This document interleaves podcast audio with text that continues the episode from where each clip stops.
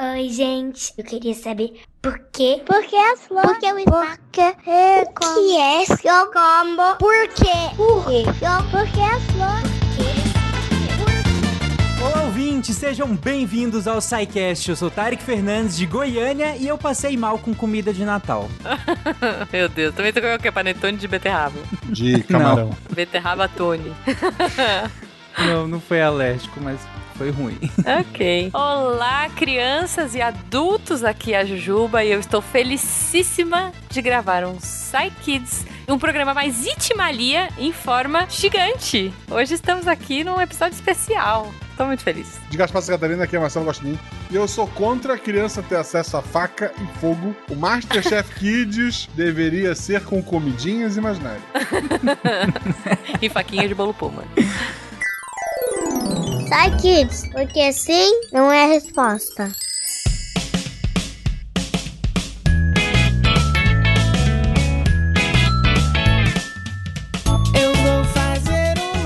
Olá, pequenos ouvintes, sejam bem-vindos ao SciKids barra SciCast. Esse Oh. seria o primeiro SciCast de 2023 e aí a gente decidiu por que não fazer, na verdade, um SciKids um pouquinho maior. Afinal, faz tempo que a gente não publica nenhum SciKids, né? A gente ficou um bom, um bom tempo aí sem publicar SciKids. A gente tem publicado esses outros podcasts da casa meio que em temporadas. Então, o, o Contrafactual, ele foi publicado numa temporada fechada, com 10 episódios. E aí nós já estamos planejando a próxima temporada também. O SciKids, a gente deu uma parada pra, pra gente poder planejar uma nova temporada. Mas, aproveitando que esse, como eu falei, é o primeiro SciCast de 2023, a gente acabou de sair do ano novo, a gente decidiu fazer um SciKids. E aí nós pegamos aqui várias perguntas dos nossos pequenos intrépidos perguntadores aqui pra gente ler hoje. Cara, e, e- e que jeito de começar o ano, né? Com toda essa curiosidade maravilhosa dos nossos pequenos cientistas. Eu acho que é o Exatamente. melhor jeito de começar. Devia ser uma Exatamente. tradição de primeiro SciCast do ano. É Podia, isso né? Vai que virou uma tradição. Todo primeiro SciCast agora é um SciKids. Olha É aí. isso, Então, é isso. crianças, mandem suas perguntas pra que ano que vem, lá É. ainda na primeira semana de 2024, suas perguntas sejam, sejam lidas aqui no primeiro SciCast do ano. Muito bom. Bom, então vamos lá, gente. Primeira pergunta da Eva. Oi, meu nome é Eva. Eu quero saber por que as pessoas em choque e eu tenho 5 anos. Ai, gente. Que- Por que as pessoas dão choque, Eva? Ai, é, é uma boa gente. pergunta. Que elas né? são Eva de malvada. 5 anos. Não, eu, ó, eu vou dizer, Eva, eu também tenho essa dúvida, porque eu sou uma pessoa que toma muito choque. E às vezes, dependendo da pessoa, eu também dou choque. Então eu também quero saber. Quem vai responder pra gente? Bom, o Rodrigo então vai responder pra gente, afinal, por que, que as pessoas dão choque, além delas serem más, como disse o Guaxa? Por favor, Rodrigo, me conta. Hum, por que que as pessoas dão choque? É engraçado, né, as pessoas darem choque, porque a gente sabe que o que dá choque é ali são os aparelhos elétricos, é o buraco na tomada, é lá que tem eletricidade, né? Mas será que tem eletricidade nas pessoas? Então, a verdade é que sim. A eletricidade acontece quando bolinhas bem pequenininhas chamadas elétrons vão de um lugar para o outro. Percebeu a palavra? Elétrons, eletricidade? Pois é, tem tudo a ver. E olha só, existe elétrons em tudo, até nas pessoas, em todas as outras coisas. A grande diferença é que ali no buraco da tomada está vindo a eletricidade de um lugar que está gerando eletricidade o tempo todo. Então essas bolinhas ficam lá esperando para serem carregadas em algum lugar. Se você põe um aparelho, essas bolinhas entram no aparelho e fazem ele funcionar. Se você põe o dedo na tomada, coisa que você não deve fazer, essas bolinhas vão para você e você toma um choque. Mas e por que, que as pessoas dão choque? Aí é um outro tipo de eletricidade que se chama eletricidade estática. Acontece que quando a gente está caminhando, correndo, ou mesmo quando a gente veste nossa roupa, esses elétrons vão de um lugar para o outro. Por exemplo, vai da nossa roupa para o nosso corpo, vai do ar que está ventando ao nosso redor para o nosso corpo e assim por diante. Então, nosso corpo fica cheio de bolinha. E o que acontece quando essa pessoa que está cheia de bolinhas no corpo encosta em outra pessoa? Essas bolinhas elétrons pulam de uma pessoa para outra e aí essa pessoa toma um choque. Mas veja só, é diferente do choque da tomada porque lá na tomada fica entrando bolinha o tempo todo. Mas quando uma pessoa passa esses elétrons de uma para outra, ele já descarrega e não fica dando choque o tempo todo. Então é um choque bem rápido. Esse choque de eletricidade estática pode acontecer também quando você encosta num carro que ele estava em movimento, então ele estava trocando essas bolinhas com o ar ao redor dele, ou mesmo num escorregador, porque as crianças ficam lá escorregando no escorregador o tempo todo e com isso fica passando bolinha das crianças pro escorregador. Aí você vai lá, põe a mão no escorregador e toma um choque. E é isso aí. Tem mais dúvidas, mais perguntas? Mande pra gente. É sempre muito legal entender como que as coisas funcionam no mundo. Tchau, tchau. Ai, Olha gente, aí, adorei, Eva. adorei. Tá vendo? Então, na verdade, a eletricidade, como o Rodrigo comentou, tá em tudo, né? E aí a diferença é a proporção disso, né? O, o tanto de eletricidade que cada uh, uma das coisas tem. E aí, pra quem mora, inclusive em lugares muito secos, tipo, a- eu moro em Goiânia. Aqui tem épocas do ano que passam meses sem chover. E aí, quanto mais seco tá o ar, quanto mais seco tá o clima, pior fica essa questão. Mais choque a gente acaba tomando na hora que sai esbarrando nas coisas, porque só da gente andar já começa a carregar a eletricidade na gente, e aí às vezes a gente descarrega na pessoa mais próxima que a gente toca, e aí essa pessoa acaba tomando choque. Isso acontece menos em quem mora em lugares mais úmidos, então crianças que estão nos ouvindo aí do Pará, por exemplo, da região amazônica, isso acaba acontecendo menos porque é muito úmido e, essa, e você descarrega isso mais facilmente, né? Não, muito bom. É que nem quando você coloca uma blusa de lã e ela vai fazendo vários barulhinhos, assim, tic, tic, tic. Sim, ou Vocês então já quando você, tiveram a- essa aquela que você esfrega a- a- o pente na cama, assim, e aí você vai botar no cabelo, seu cabelo começa a ficar todo bagunçado, assim. Uhum. Isso É. também é por conta da eletricidade estática. Muito bom, muito bom. A próxima pergunta, na verdade, são três perguntas. A Nanaka roubou, hein? A Nanaka Ah. pegou três perguntas pra, pra dar uma resposta só. Então vamos ouvir as três perguntas aí que a Nanaka vai responder. Meu nome é Arthur Andrade Fugante, de Londrina, Paraná. Minha pergunta é: como é que o veneno dos animais é feito? Oi, eu sou Thiago, de do Bonfim, da Bahia. Tenho 10 anos e quero saber se as cobras podem morrer envenenadas. Bom, então foram três perguntas. A pergunta do Arthur, que perguntou como o veneno dos animais é feito. A pergunta do Tiago, de 10 anos, que perguntou as cobras podem morrer envenenadas. O Tiago lá da. Bahia, inclusive. Tiago da minha terra também. E o Cauã, de 6 anos, que perguntou: Eu queria saber por que as águas vivas queimam a gente. A Nanaka respondeu as três perguntas. Vamos lá. Respondendo às perguntas. Como o veneno dos animais é feito? Se as cobras podem morrer envenenadas? E por que as águas vivas queimam a gente? Bom, no mundo animal temos basicamente dois tipos de animais com veneno. Tem os animais venenosos, como alguns sapos, peixes, insetos, e os animais que a gente chama de peçonhentos, como algumas cobras e aranhas. E a diferença é que os venenosos eles produzem, como por exemplo os sapos, eles produzem venenos no corpo, principalmente na pele, e assim eles acabam se protegendo de outros animais que querem comer eles, porque eles acabam envenenando os bichos que comem eles. E os animais peçonhentos têm um veneno especial que eles produzem normalmente na sua boca, em saquinhos especiais que ficam perto dos dentes, e eles usam os dentes para colocar esse veneno nas suas presas. Então eles usam para caçar e assim se alimentar. E esse veneno é fabricado dentro dessas glândulas, que são esses saquinhos que ficam debaixo da pele ou perto dos dentes. Também alguns animais nas garras, nas presas, nas unhas. E ele é feito juntando várias substâncias químicas que a gente chama de toxinas, porque elas são tóxicas para o organismo. E algumas dessas substâncias são parecidas com o que a gente tem no estômago, porque elas servem para digerir a comida, ou seja, ela é uma substância que consegue desmanchar a comida. E quando essa, essa substância entra numa ferida, por exemplo, quando a cobra morde e coloca veneno no machucado, elas começam a desmanchar e corroer a pele e os músculos dali. Por isso que a ferida acaba ficando muito pior e o animal mordido fica com dificuldade para se mover. E nós até temos um pouco dessas substâncias na nossa saliva, na nossa boca, porque ajuda a desmanchar a comida enquanto a gente mastiga. Só que não é tão forte em tanta quantidade para nos causar mal. E as nossas glândulas de saliva, então, e as glândulas de veneno desses animais, produzem essas substâncias montando né, vários bloquinhos de outras coisas que a gente encontra na nossa própria comida. Então, quando a gente come e digere a comida, absorve todos os nutrientes que são esses bloquinhos que nosso corpo usa para várias coisas, inclusive para fabricar, para produzir a saliva e no caso desses animais para produzir essa mistura de coisas que vira o veneno. E vários desses animais foram melhorando essa mistura até chegar num veneno super forte que conseguem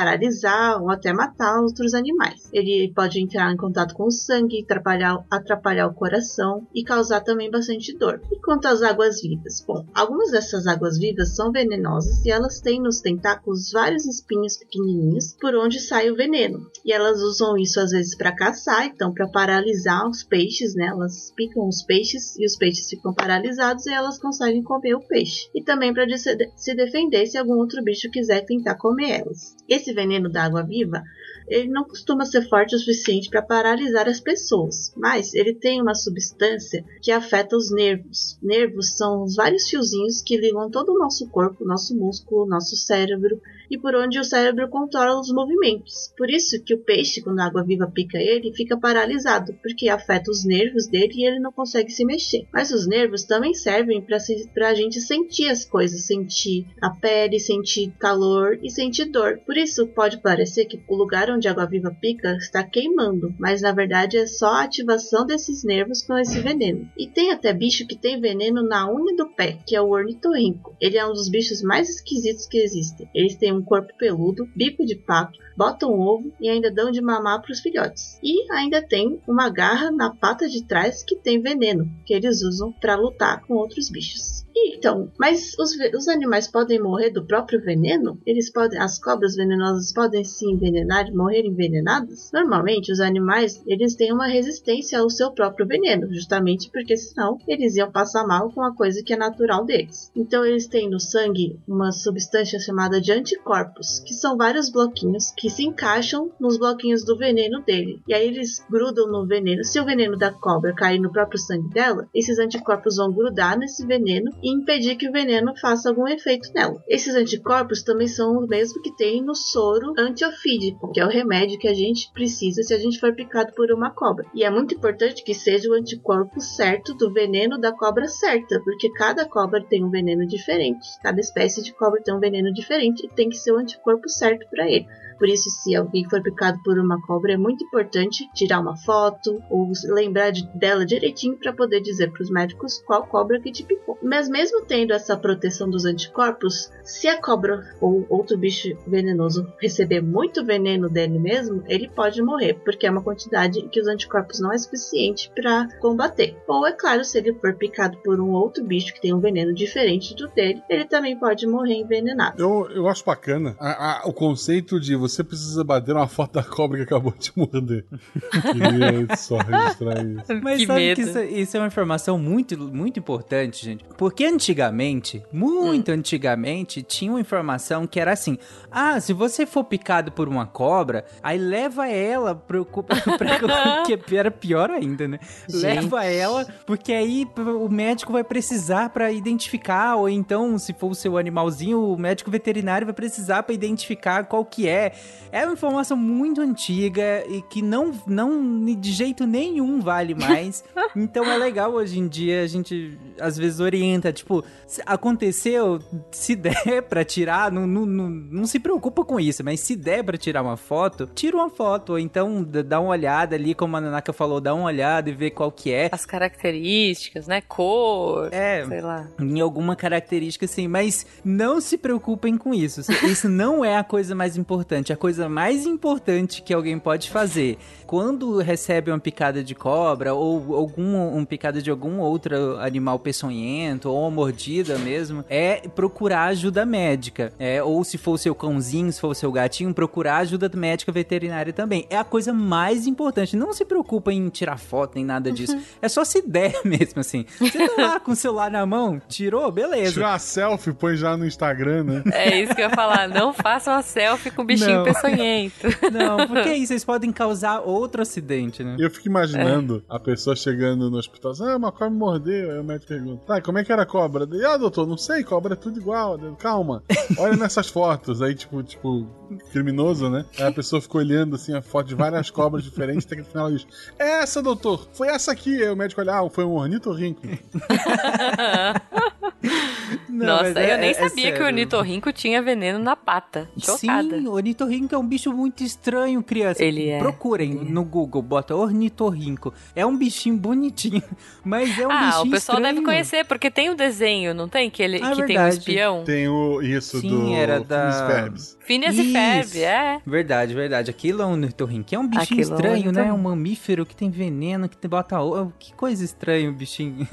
Pois Mas, é. mas a Nanaka comentou, e é bem legal porque ela falou que, ah, o- como a pergunta do Arthur, né, que como era que, que esses animais faziam esse veneno, eles fazem justamente com pedacinhos de coisas que eles comem. E o porquê, a Nanaka também deixou, explicou muito bem o porquê que eles fazem isso, né? Eles fazem, um, para se alimentar, então eles precisam, né, desse veneno para paralisar outros animais, para matar outros animais, para eles conseguirem se alimentar e também para se defender, né? Como a Nanaka falou dos sapinhos lá que se defendem produzindo esses venenos, essas toxinas, e aí outros animais, claro, não vão querer ficar mordendo eles à toa, né?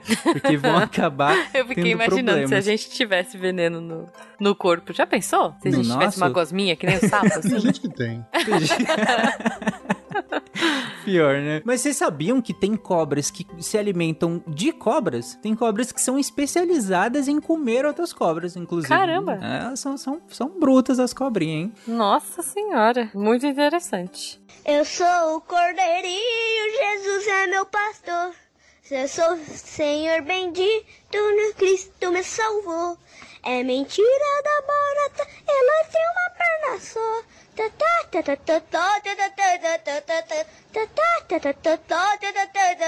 Bom, mas vamos lá então para a terceira, que já seria na verdade a quarta, mas enfim, né? A gente não é de exato, então tudo bem. ah, a quinta, né? Porque foram umas três, quatro. quatro. Ah, é, é. Uma valeu por três, vai.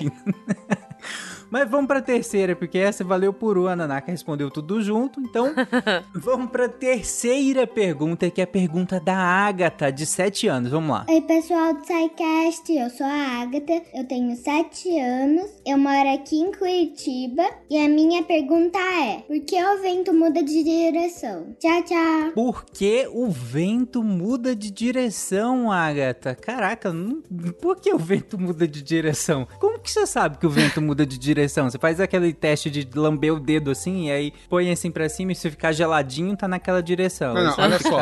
Ela tá em Curitiba, geladinho não, bem gelado. Bem gelado. É. E ela É não verdade. precisa lamber o dedo, né, Tari? Que ela pode olhar pra uma árvore que É tá verdade. ventando de um lado uma hora e ventando do outro uma outra Eu hora. pensei que ela ia falar, ela pode lamber uma não, não, não lambam árvores, crianças. Bom, mas vamos lá, que a Samantha, claro, tinha que ser a Samantha, né? Claro. A Samantha vai responder essa pergunta. Sabe que eu sou formado em geografia também, tá? Esse claro tinha que ser Samantha. Achei, Não, mas ela é meteorologista, achei né? Samantha é meteorologista, mas sim, você também pode, Guaxa. Você vai complementar melhor ainda. É, depois você complementa então. Vamos lá. Querida Agatha, olá! É, foi um prazer receber sua pergunta. Aqui quem fala é a Samantha, eu sou meteorologista e nós estudamos muito sobre o vento, então eu acredito que eu possa te ajudar. Bom, primeiro é uma excelente pergunta, tenho que dizer isso. Você percebeu uma coisa muito importante sobre o vento. O vento é o que chamamos de grandeza vetorial. O que, que significa? Grandeza vetorial é uma quantidade em que a gente precisa contar uma história a mais além do número. O que eu quero dizer? Se eu disser que o vento é 30 km por hora, eu não contei toda a história sobre o vento. Eu preciso dizer da onde o vento vem. Dizer da onde o vento vem significa usar a rosa dos ventos para dizer se o vento vem de sul, de sudeste, de noroeste, etc. Se você tiver curiosidade, pesquisa aí sobre a rosa dos ventos. Então, o vento é o melhor exemplo de grandeza vetorial. Para você ter uma ideia do que é o diferente de uma grandeza vetorial, a gente tem a temperatura. A temperatura é o que a gente chama de grandeza escalar. Se eu disser que a temperatura está 25 graus Celsius, pronto, eu já contei toda a história sobre a temperatura. Então, o vento ele tem essa particularidade, eu preciso dizer algo além do número, eu preciso dizer da onde ele vem. Bom, mas e por que que o vento muda de direção? É uma coisa que a gente percebe aí o tempo todo e a gente percebe isso na prática mesmo, dependendo da cidade que você mora. Bom, a maior causa da mudança de direção dos ventos é a diferença de temperatura entre diferentes áreas. Bom, Os raios solares, eles são absorvidos pela superfície da Terra. Mas como você já deve ter observado, a superfície da Terra não é toda igualzinha não. A gente tem áreas cobertas por gelo, vegetações de diferentes tipos, pântanos, rios, oceanos, é, diferentes relevos, né? Tem áreas montanhosas e áreas nem tão montanhosas. É, temos cidades muito grandes também. Então, por essa razão, como a superfície da Terra não é toda igualzinha, diferentes pontos da superfície da Terra se aquecerão de maneira diferente. Além disso, a gente também precisa lembrar o quê? que a Terra passa pelas estações do ano. O que quer dizer que, enquanto é inverno no hemisfério sul, por exemplo, é verão lá no hemisfério norte. Como o nosso planeta ele possui um eixo de rotação inclinado, os dois hemisférios, quero dizer, as duas metades do planeta, no caso a metade norte e a metade sul, vão receber quantidades diferentes de radiação solar é, no período do verão e do inverno. E isso naturalmente faz com que áreas do nosso planeta se aqueçam mais do que outras áreas. Agora, some essa questão das estações do ano que eu acabei de contar com aquilo que eu falei antes, que são os diferentes tipos de cobertura que a gente tem na Terra, né? A gente tem aí relevos diferentes, vegetações diferentes, diferentes cidades, cidades maiores, cidades menores, é, áreas com bastante areia, deserto, etc. Bom, isso vai fazer o quê? A gente tem aí áreas com diferentes temperaturas. E essas diferenças de temperatura vão fazer com que o ar logo acima dessas regiões, dessa superfície, se aqueça de maneira diferente. Uma superfície mais quente vai fazer com que o ar que está logo acima dela se aqueça mais, fazendo com que a pressão do ar nessa área, nesse ponto, seja menor. Já uma superfície um pouco mais fria vai fazer com que a pressão do ar nessa areazinha seja maior. A pressão do ar maior significa, na prática, que eu tenho mais ar naquela região. E o ar, ele vai fluir dos locais de maior pressão para os locais de menor pressão. E isso, isso acontece para equilibrar, para que a, a Terra ela tenta de tudo para equilibrar, para que a quantidade de ar seja a mesma em todas as áreas. É claro que isso não é uma tentativa que toda hora tenta fazer isso, mas não chega nunca, nunca se equilibra, porque justamente as áreas têm, têm coberturas diferentes, né? E essa percepção de que ocorre essa mudança na direção por isso, dá pra gente perceber até na cidade cidade onde a gente mora. Por exemplo, se você mora numa cidade perto do mar, você vai perceber que vai ter horas que o vento vai vir do mar para a praia. Em outros momentos vai acontecer o oposto. E isso acontece por quê? Porque a capacidade de aquecimento do continente, ou seja, da terra firme, é diferente da capacidade de aquecimento do oceano. Há momentos que o oceano está mais quente do que a terra firme. Então temos o vento fluindo do oceano para o continente. E o nome desse fenômeno é brisa marítima. Talvez você já tenha ouvido falar. Fenômenos parecidos são vistos em locais onde temos uma região montanhosa e um vale. Formamos o que a gente chama de brisa vale montanha. Se você mora perto de algum rio ou de algum lago bem largos, assim, bem grandes, você também vai notar um fenômeno parecido, que nesse caso a gente chama de brisa fluvial e brisa lacustre. Sendo assim, querida Agatha, o vento, ele muda de direção porque a superfície da Terra ela não é homogênea. Eu quero dizer, ela não é toda igualzinha, toda com a mesma cobertura.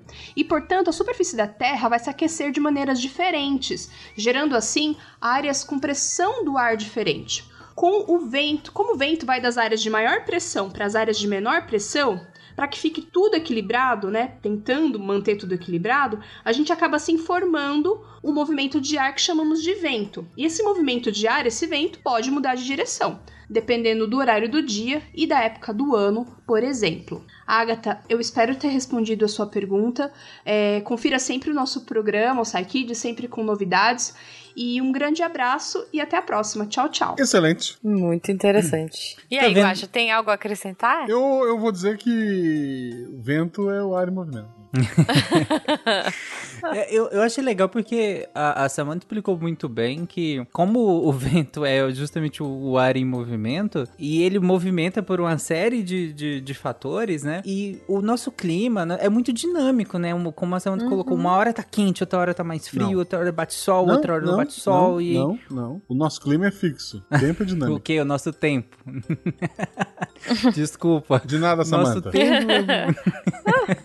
É muito dinâmico, até seja ao longo de um dia, seja ao longo de, de estações, enfim, é, isso acaba, acaba mudando muito, né? A temperatura muda muito, o padrão de insolação, que é o quanto de sol a gente recebe durante o dia, ou durante algum certo período do dia, muda de muito, então acaba que é, é todas essas mudanças vão causando dinâmicas que, que você vai movimentando o ar o tempo todo, né? E aí por isso que em algumas regiões ventam pra caramba, outras regiões ventam um pouco menos, mas sempre venta em algum lugar, né? E eu achei legal, né, é, quando a Samantha diz que é, ele fica tentando, né, tem todas essas diferenças, né, de terreno e tudo mais, mas no geral ele fica tentando se equilibrar. Uhum. Olha aí, então ele fica mudando de direção também porque ele tá tentando se ajustar o tempo todo. Coitadinho uhum. do vento. Como todos nós.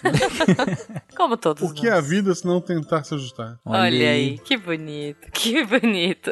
Espero que as crianças não entendam isso ainda. Não, criança, é legal, criança. É legal ser adulto. É bem legal. Aproveita bastante. Não, aproveita, aproveita ser criança, é muito bom.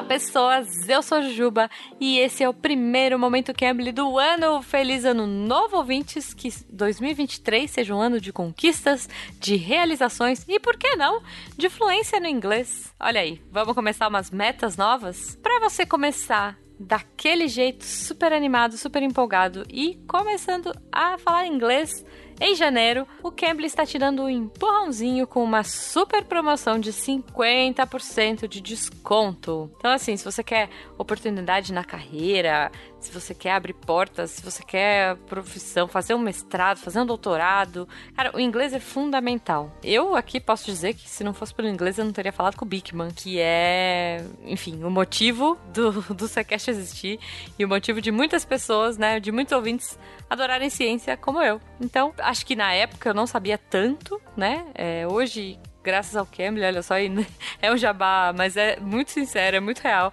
Eu melhorei muito meu inglês, né? Por, justamente por conta dessa conversação e dessa fluidez e dessa coisa legal que o Cambly traz. É, uma outra coisa que eles têm e que é uma novidade, que eu já falei no passado, mas eu vou reforçar aqui, são as aulas em grupo. Elas são perfeitas simulando ambientes de trabalho, ajudando você na prática de ouvir sotaques, de conversar com outras pessoas, né? Então, assim, eu adorei a experiência. A gente trouxe o relato dos ouvintes que participaram comigo, é, eles também deram as opiniões, assim, e eu acho que é muito bacana porque você tem uma outra parada. Eu acho as aulas individuais maravilhosas, mas eu também adorei as aulas em grupo. Eu fiquei até em dúvida de qual que eu gostei mais. Semana que vem eu vou trazer áudio da minha nova aula em grupo para vocês. Fiquem ligados. Mas assim, gente, se você não conhece ainda, corre lá. Planos a partir de R$ reais por mês para uma hora de aula por semana. Vale muito a pena, muito a pena. Mas assim, corre, não perde tempo. Essa promoção das aulas em grupo do Cambly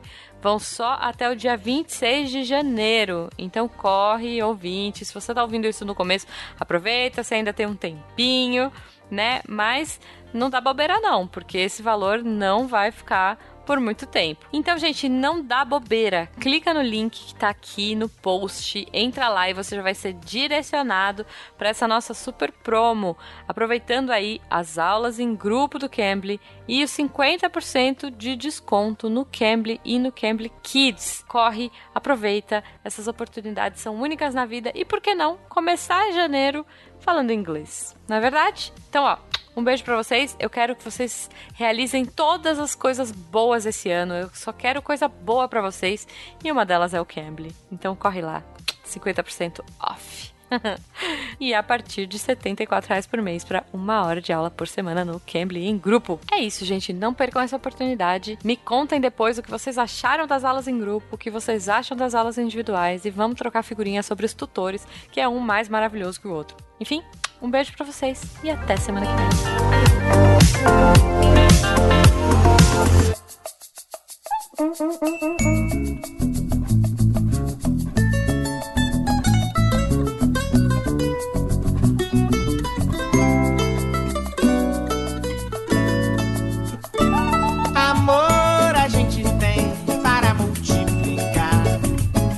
Felicidade é dá pra se divertir.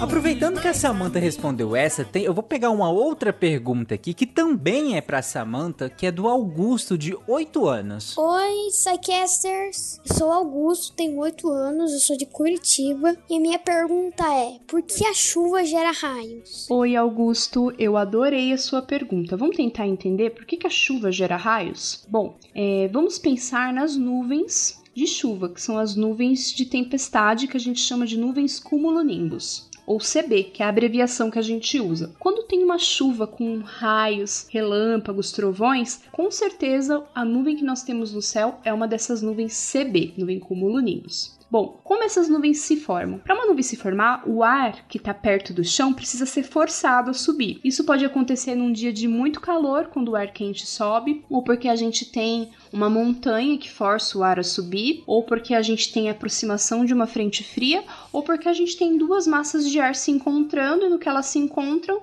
o ar junto ali é forçado a subir. Uma nuvem de tempestade, né? Ela vai crescendo. Vamos pensar nessa nuvem de tempestade que se forma porque o ar quente vai subindo, que é uma nuvem, é o processo de formação bem típico dos dias de verão. Então, mais é, bolhas e bolhas de ar quente vão subindo e vão deixando a nuvem cada vez mais alta. A nuvem é formada por milhares, mil, milhões de gotinhas de água. Conforme essa nuvem vai subindo, subindo, subindo, vai ficando mais frio. Aí as gotinhas, elas não ficam mais no estado líquido, elas passam para o estado sólido, estado de gelo. Acontece que a nuvem ela não fica paradinha, a nuvem está sempre em movimento. Tem gotinha subindo, tem gotinha descendo, tem gelinho subindo, aí ele desce, derrete, sobe de novo. Por quê? Porque como tem muita bolha de ar subindo, as gotinhas que estão dentro da nuvem são empurradas para cima.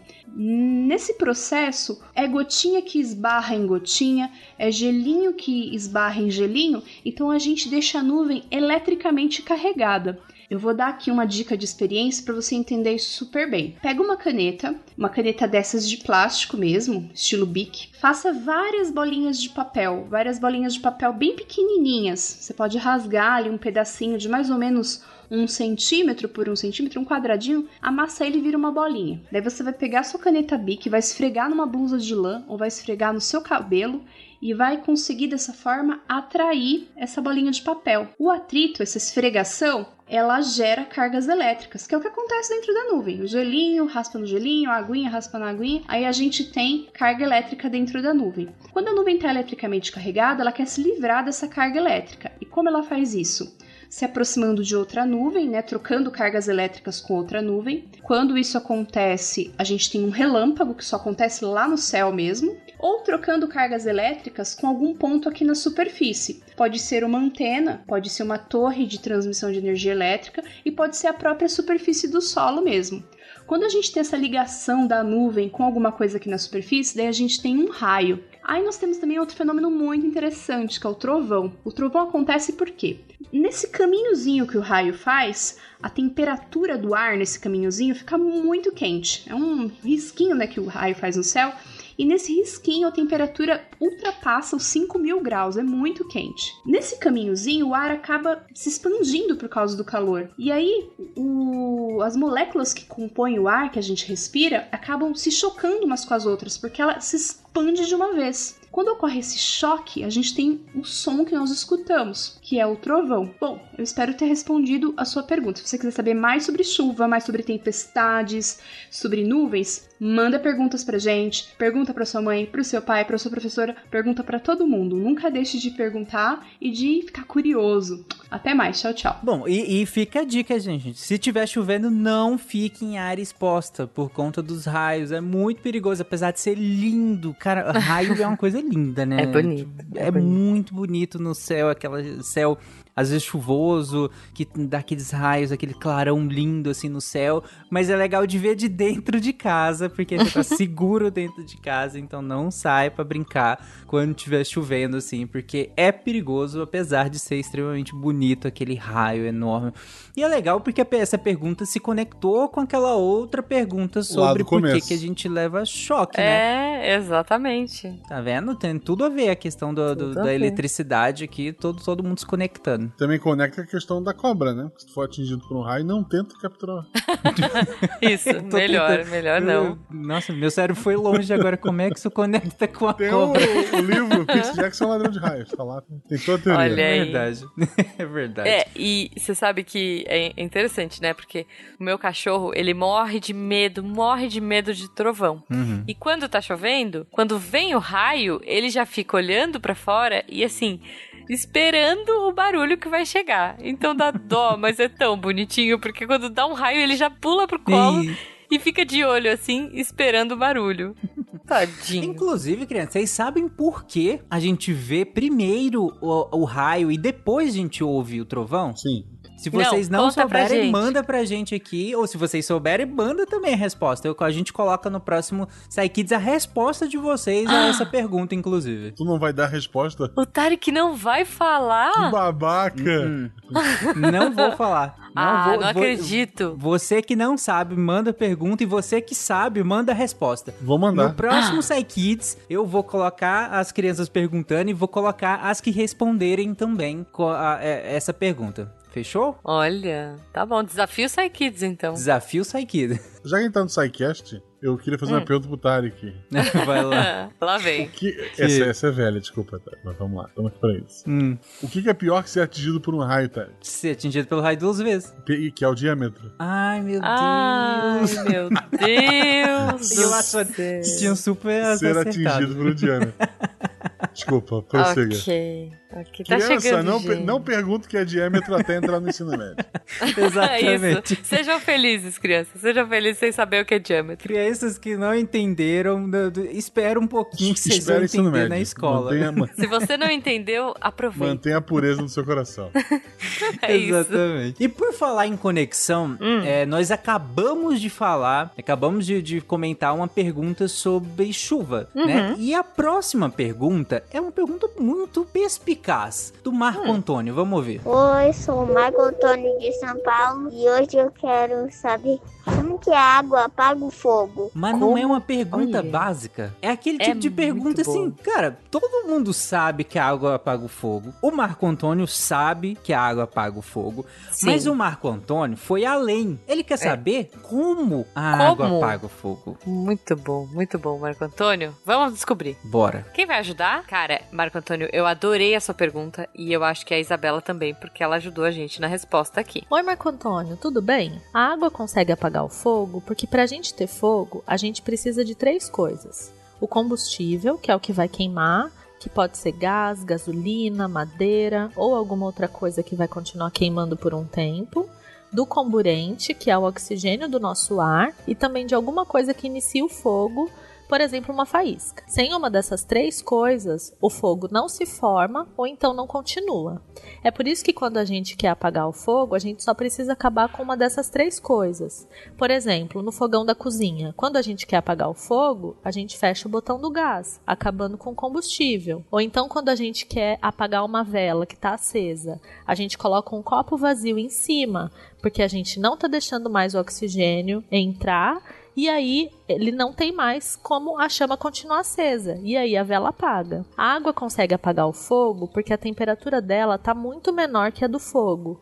E ela acaba com a energia e o calor que estão mantendo o fogo aceso. Se a quantidade de água que a gente coloca no fogo for suficiente, a água baixa a temperatura muito rápido e o fogo apaga. Se a gente joga só um pouquinho de água no montão de fogo, talvez a temperatura da água não consiga acabar com o calor totalmente e a gente precisa jogar mais água. A água também, quando esquenta muito rápido, ela vira vapor e acaba substituindo o oxigênio que está mantendo o fogo aceso. Lembrando sempre que a gente não pode brincar com fogo porque é muito perigoso e pode causar um acidente grave e machucar as pessoas.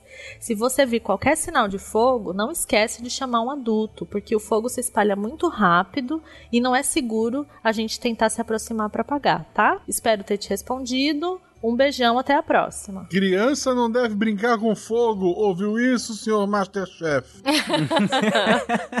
É isso, o Guaxa é chocado que crianças do Masterchef têm acesso a fogo e facas. Ah, mas sendo justo lá, eles devem ter supervisão e tudo. É, um, é legal, não gente, adianta ser Masterchef. supervisão se tu não tem imunidade a fogo. Pode até voar. É verdade. é Crianças, assistam o Masterchef, aprendam a cozinhar. Cozinhar é muito legal e aprendam a lidar com as coisas é, que te dão medo e com as coisas perigosas, desde que com supervisão de adultos pra te ensinar a fazer isso. O fogo é uma delas, né? E, é e aí a Isabela respondeu muito bem, ficou muito legal a explicação dela. Porque a pergunta é muito simples, né? Como a gente comentou. É como a água apaga fogo, todo mundo sabe disso. E a pergunta também é muito simples no sentido, tá, mas como? E como? É porque ele tira a- as possibilidades do fogo existir, né? A água, na verdade, vai lá, como a Isabela falou, vai lá e baixa a temperatura do fogo muito rapidamente, vai lá e abafa o fogo, não deixa ele respirar, então aí ele acaba se extinguindo. É muito legal, né? Porque a resposta acaba sendo tão bem simples, porque é uma pergunta tão fundamental, tão legal. Muito boa. Eu sou o cordeirinho, Jesus é meu pastor. Eu sou o Senhor bendito, no Cristo me salvou. É mentira da barata, ela tem uma perna só.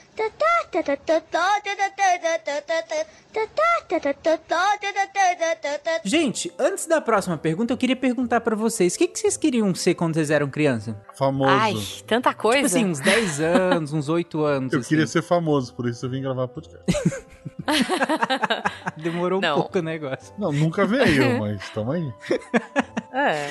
Olha, eu acho que com essa idade eu queria ser. Eu tinha duas, duas ideias. Uhum. Eu queria ser ou estilista, eu gostava Uhum. muito de desenhar, Específico. ou arquiteta, porque eu queria construir Hum. casas e eu queria construir uma casa muito legal pra mim que tivesse, sei lá, tobogã, que tivesse umas coisas super legais e uma biblioteca igual a da Bela do Uhum. desenho da Bela e Fera. Era o meu sonho Caraca, que construir. específico, Juba. É, eu gosto muito de ler e estudar, então eu queria ter a Uhum. biblioteca da Bela. e vocês? Você, né, Tarek? Eu acho que queria ser famoso. Quando eu tinha mais ou menos essa idade, eu queria, eu queria ser médico.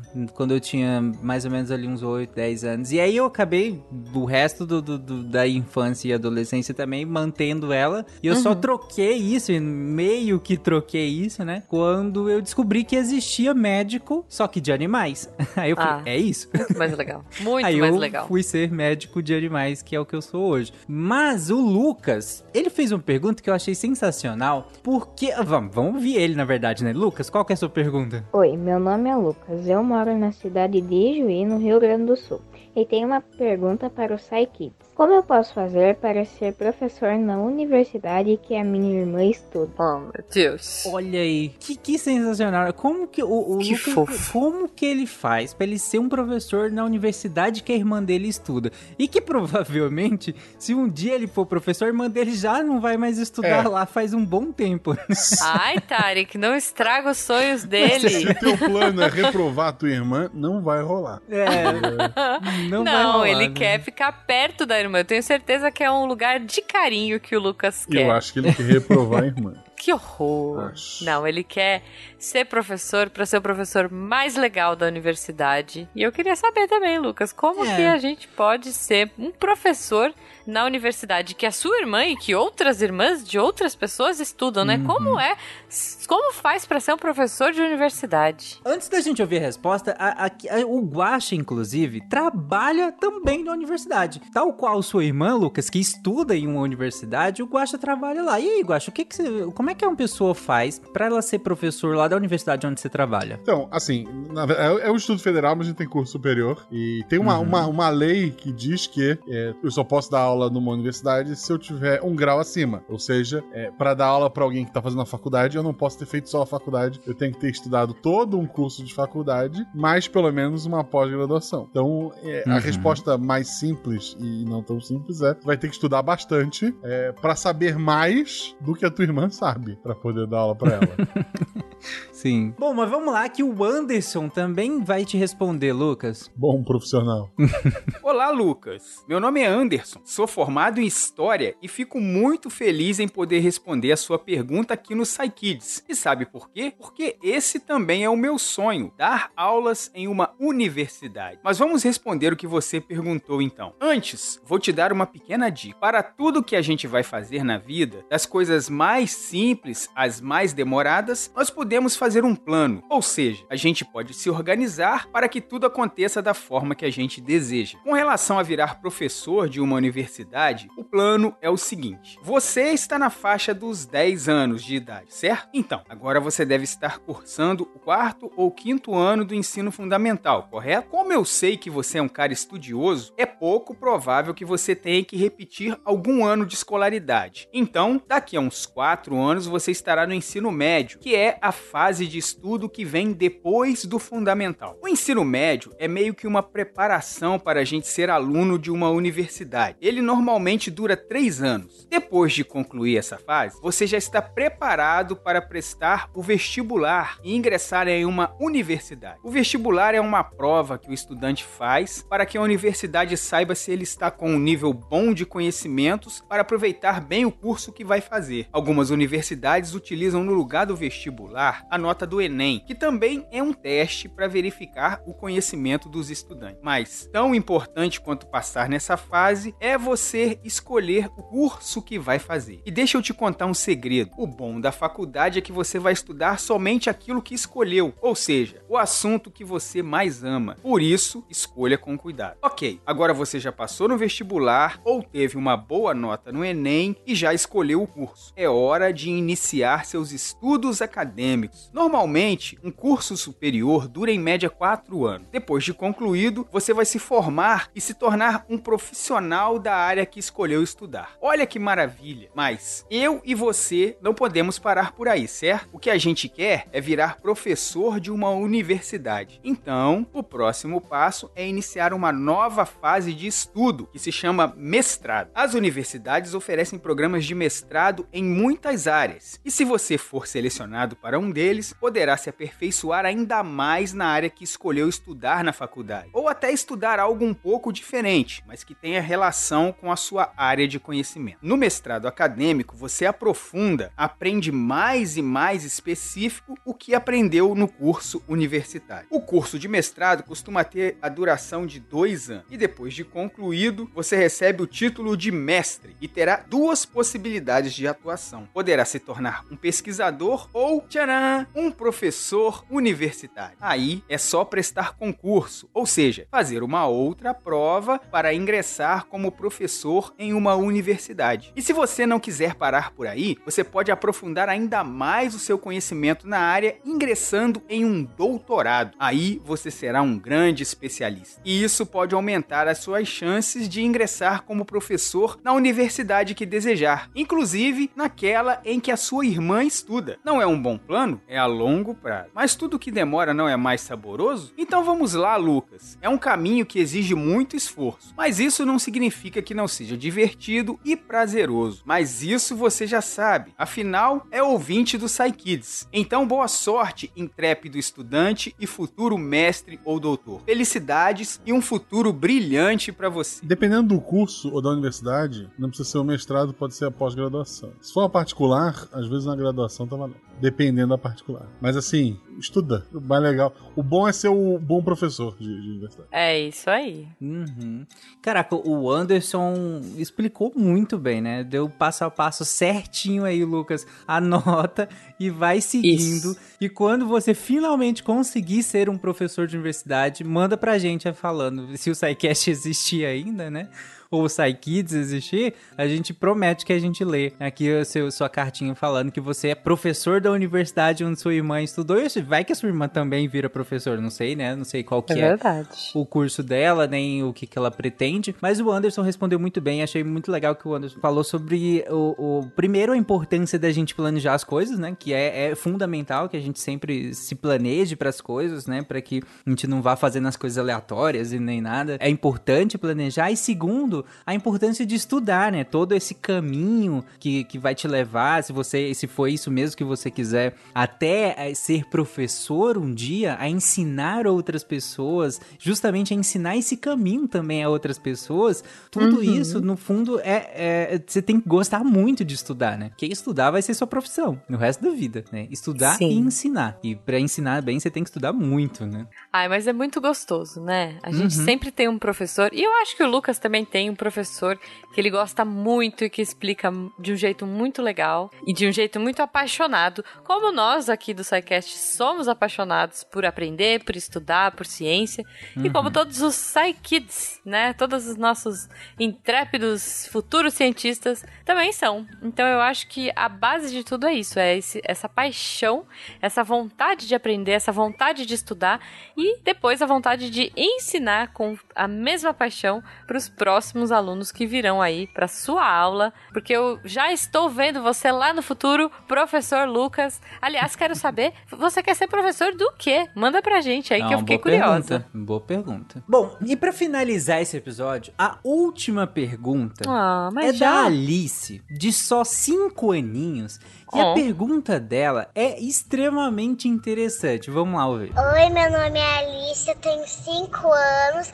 A minha pergunta é: por que, que quando as pessoas falam, elas podem ouvir a própria voz? Muito, Muito bom, legal, Alice. né, cara? Que a, a gente acabou de falar o quanto é, a gente que é apaixonado por, por, por estudar, por conhecer e, e a base de tudo isso é a curiosidade, né? Que justamente começa é, ali com a Alice de cinco aninhos querendo Uhum. saber por que, que a gente fala e a gente ouve a própria voz. Isso não é uma pergunta singela e tão genuína, né? De parte de uma curiosidade tão básica de por que, que a gente se ouve. É, é, É, é maravilhosa. muito legal, né? Muito Maravilhosa a sua pergunta, Alice. Sim. Mas vamos Quero lá, saber que o também. Lennon vai responder essa pergunta. Oi, Alice, tudo bem? Mas que pergunta legal. Você escolheu se perguntar uma coisa que às vezes a gente não dá bola, mas que existe muita informação para aprender. Para começar, eu acho que seria legal a gente entender um pouco o que, que é o som e como a gente fala e escuta. O som é o ar, só que tremendo, de um jeito muito especial. Por isso a gente consegue fazer som usando coisas que fazem o ar tremer. Por exemplo, bater palmas, igual a gente faz em festa de aniversário. Quando as minhas mãos se batem, elas empurram o ar muito rápido e faz aquele estalo, ó, que a gente conhece. Outro jeito é usando os músculos que nós temos dentro da garganta, que se esticam e quando o ar passa ali dentro, ele começa a tremer. Você pode fazer uma experiência em casa para ter uma ideia de como que isso acontece. Peça para um adulto te ajudar. Pega um balão de aniversário e encha de ar. Depois segure na boquinha do balão e estique, deixando o ar passar, mas num espaço muito estreitinho. Eu tô com um balão aqui, eu vou fazer para você escutar o que acontece. Olha só.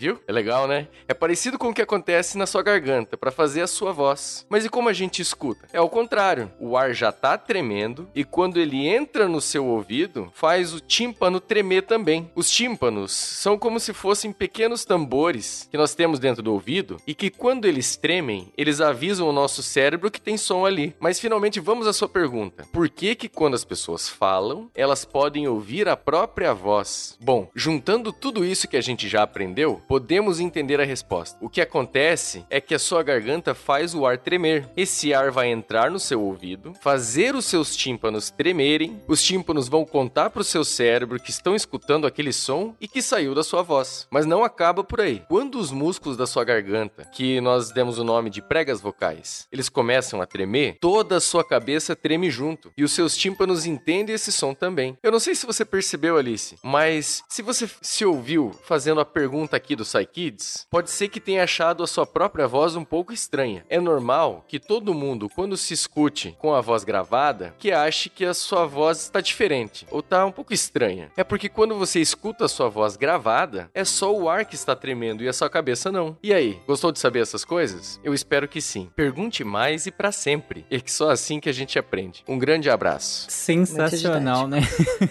Muito O Lennon bom, pegou um balão pra responder. Adorei, eu adorei. Espero que os ouvintes não tenham tomado um susto aí se ficou muito alto o som. Sim, muito bom. Eu queria dizer que na minha cabeça minha voz é maravilhosa. A minha é meio esquisita. Confesso que quando eu escuto a minha voz no podcast, eu acho estranho. A, é, a hora que ele usou o efeito do balão, eu acho que era o Tarek falando por cima. Vai cagar. que horror.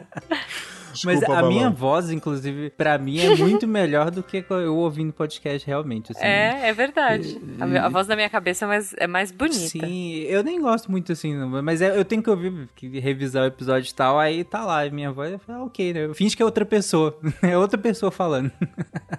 mas é, o Lennon explicou bem por quê, né? Por que que a gente tem essa, essa diferença, né? Enquanto ah, a gente tá aqui falando, tem ah, a gente falando, os nossos ossos do nosso crânio vibrando, todo, tem toda uma interação entre, entre nós, né? Entre a gente e nós mesmos, enquanto quando a gente tá ouvindo, não, é como se fosse outra pessoa mesmo, né? É, é outra pessoa, mas é, é a sua voz ali, só que é sendo emitida por outra coisa, né? No caso de um alto-falante ali. Então é bem interessante como a gente ouve diferente, né? É, Uhum. a, a- a nossa própria voz. Legal, o Leno explicou muito bem, trouxe até um balão. Olha o nível de dedicação Adorei. que os nossos cientistas têm para responder essa pergun essas perguntas. Bom, gente, então é isso. Vocês querem comentar mais alguma coisa para finalizar? Eu quero que as crianças continuem mandando perguntas, porque elas são ótimas e às vezes eu fico assim, curiosíssima pra saber o que os nossos cientistas vão responder, porque eu também não sei a resposta. Então, por Uhum. favor, crianças, continuem perguntando. Vocês são a nossa futura geração de SciCasters e eu espero que quando vocês crescerem, vocês estudem bastante, que nem o Lucas, que vocês venham trabalhar e gravar e se divertir aqui com a gente. Ah, sim, eu quero me aposentar e que essas crianças me substituam, pelo amor de Deus. Sim, exatamente. Bom, gente, então hoje nós, nós respondemos aqui por que, que pessoas dão choque, falamos de- dos animais que têm veneno, falamos de, de, de águas vivas, falamos de vento, chuva, fogo e terminamos com a gente se ouvindo e com o Lucas querendo ser professor de uma universidade onde a irmã dele estuda. Muito Querendo reprovar a irmã. Não, claro É. que não. E se você tem um pequeno intrépido perguntador em casa, grave e nos mande as perguntas que os nossos cientistas estão prontos para responder e te livrar, ou não, né, de várias enrascadas aí, porque ou não, porque pode ser que isso gere cada vez mais perguntas e aí é, só a imaginação coloca limite, né? Mas para nos mandar, você manda para contato arroba scicast.com.br, então é contato arroba scicast.com.br ou pelas nossas redes sociais, ou se vocês fazem parte do patronato, podem mandar lá pelo WhatsApp, o, o WhatsApp, pelo WhatsApp. WhatsApp também, diretamente lá no, no grupo de patronato do SciCast, que a gente pega por lá também. E é isso, gente. Tenham um ótimo 2023. Nos acompanhe no SciCast, no SciKids, no Contrafactual, no Missangas, em todos os podcasts do Deviante nesse ano. Mais um ano em 2023 e até semana que vem. É isso. Continuem perguntando. Tchau, gente. Tchau, gente. Um beijão.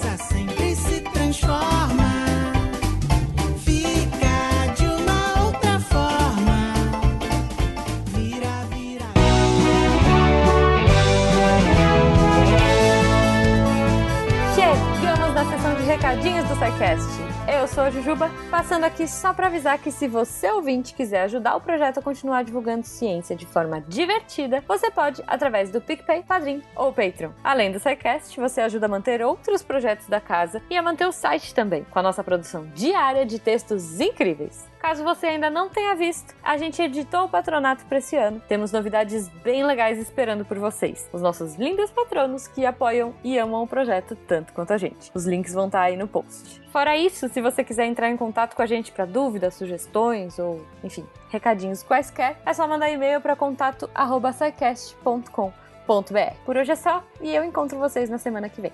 Tchau.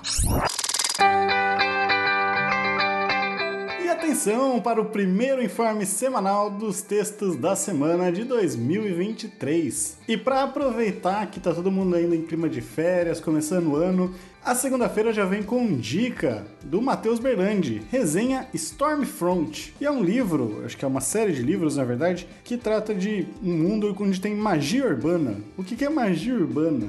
Poderzinho de mudar a cidade? É transformar chão de terra em asfalto? É claro que não, mas já fica aí a dica para você que gosta de fantasia, dar uma olhada na resenha e conferir, quem sabe, o livro, que parece ser bem interessante mesmo. Já fiquei curioso. E na quarta, a gente tem uma série que eu acho demais do João Paulo, a série Saindo do Lab Centro de Controle de Zoonoses e Adoção de Animais, parte 1. Essa série em que o João Paulo, ele, bom, como ele diz, sai da teoria, né? Sai da, levanta a bunda da cadeira e vai para olhar como que funciona as políticas públicas, a aplicação científica na prática. E nessa série ele vai, né, a partir de uma política pública lá da cidade, da cidade de São Paulo, se eu não me engano, é, vai visitar um centro de controle de zoonose em que estava tendo não só a vacinação, que é muito comum, mas a castração, a, o registro de animais e até inserção de microchip. E ele conta de várias políticas que ele viu lá, que ele foi dar uma olhada como pai de pet, como cidadão e como divulgador científico. Vai conferir que tá realmente incrível. E sexta-feira, o Pedro Henrique faz um panorama geral no texto. É, é panorama geral é pleonasmo, mas tudo bem, faz um panorama no texto A Nanotecnologia e o seu impacto no mundo, trazendo os principais. É, as principais frentes de atuação das pesquisas de tecnologias e refletindo um pouco sobre os riscos que a gente vem enfrentar. Esses textos e mais, muito, muito mais, você encontra em www.deviante.com.br. E tá começando o ano, aproveita e vem ajudar o Portal Deviante a tornar a ciência mais divertida. Vem participar como redatora do Deviante, vem escrever aqui, sobre, seja sobre a sua área, seja divulgando é, dicas culturais em, com resenhas, seja aí trazendo assuntos que você gosta de pesquisar, de conhecimento científico, para ajudar a tornar a ciência cada vez mais divertida. E para fazer isso é só mandar um e-mail para contato@scicast.com.br. Eu sou o André Trapani, saindo do fronte para apagar a luz da Torre Deviante.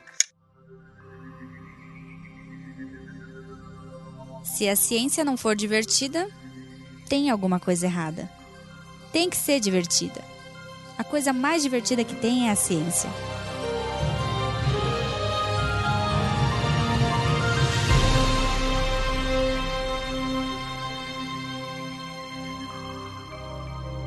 Este programa foi produzido por Mentes Deviantes. deviante.com.br. Este programa foi editado por Tapcast. Edições e Produções de Podcast.